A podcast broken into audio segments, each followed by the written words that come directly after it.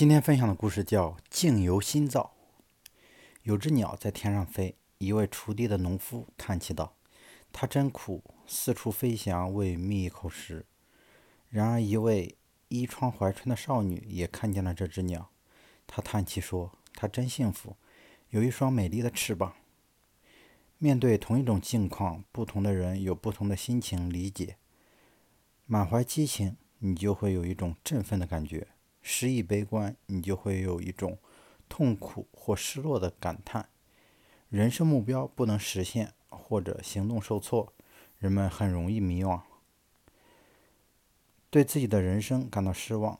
境由心造，人生旅途中，人们很容易将思维编入既存的框架里，或满足，或失意，或进取等。